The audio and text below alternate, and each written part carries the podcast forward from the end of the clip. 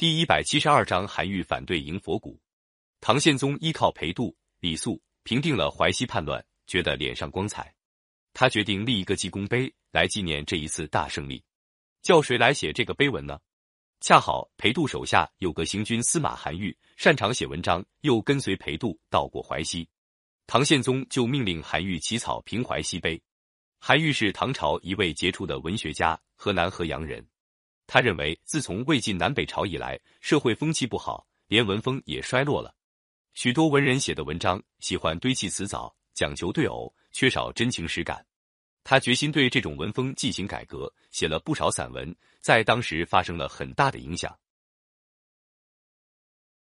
他的主张和写作实践实际上是一种改革，但是也继承了古代散文的一些传统，所以被称作古文运动。后来，人们把他和柳宗元两人称为古文运动的创导人。韩愈不但善于写文章，还是个直言敢谏的大臣。在他写完平淮西碑之后，又发生了一件得罪朝廷的事儿。原来，唐宪宗到了晚年，迷信起佛法来。他打听到凤翔的法门寺里有一座宝塔，叫护国真身塔，塔里供奉着一根骨头，据说是释迦牟尼佛留下来的一节指骨，每三十年开放一次，让人瞻仰礼拜。这样做就能够求得风调雨顺、人人平安。唐宪宗给人说的相信了，特地派了三十人的队伍到法门寺，把佛骨隆重的迎接到长安。他先把佛骨放在皇宫里供奉，再送到寺里让大家瞻仰。下面的一般王公大臣一看皇帝这样认真，不论信或是不信，都要凑过去。许多人千方百计想弄到瞻仰佛骨的机会。有钱的捐了香火钱，没钱的就用香火在头顶。手臂上烫几个香疤，也算表示对佛的虔诚。韩愈是向来不信佛的，更不要说瞻仰佛骨了。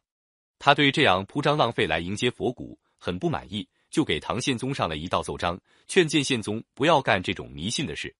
他说：“佛法的事，中国古代是没有的，只有在汉明帝以来才从西域传了进来。”他又说：“历史上凡是信佛的王朝，寿命都不长，可见佛是不可信的。”唐宪宗收到这个奏章。大发脾气，立刻把宰相裴度叫了来说：“韩愈诽谤朝廷，非把他处死不可。”裴度连忙替韩愈求情。唐宪宗气慢慢平了，说：“韩愈说我信佛过了头，我还可宽恕他。他竟说信佛的皇帝寿命都短促，这不是在咒我吗？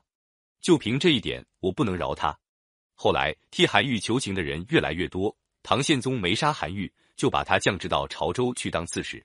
从长安到潮州，路远迢迢。韩愈孤单一个人被派到那么边远的地方去，一路上的辛酸心情就别提了。韩愈到了潮州，想到自己的不幸遭遇，也考虑到百姓的生活，他把潮州官府里的官员找了来，问当地老百姓有什么疾苦。有人说这儿出产少，老百姓日子过得很苦；还有城东鄂溪里有条鳄鱼，经常上岸来伤害牲畜，百姓真被他害苦了。韩愈说：“既是这样，我们就得想法把它除掉。”话虽那样说，可韩愈是个文人，一不会动刀，二不会射箭，怎能除掉鳄鱼呢？后来他写了一篇祭鳄鱼文，专门派人到江边去读这篇祭文，又叫人杀了一口猪一头羊，把它丢到江里去喂鳄鱼。在那篇祭文里，他先令鳄鱼在七天之内迁到大海里去，否则就用强弓毒箭把鳄鱼全部射杀。韩愈不信佛，怎么会信鳄鱼有灵呢？这当然只是他安定人心的一种手法罢了。事有凑巧，据说打那以后，大池里的鳄鱼真的没有再出现过。当地的百姓认为朝廷派来的大官给鳄鱼下的驱逐令见了效，都安心生产了。韩愈在外地做了一年官，才又回到长安，负责国子监的工作。就在这一年，唐宪宗被宦官所杀，他的儿子李恒即位，这就是唐穆宗。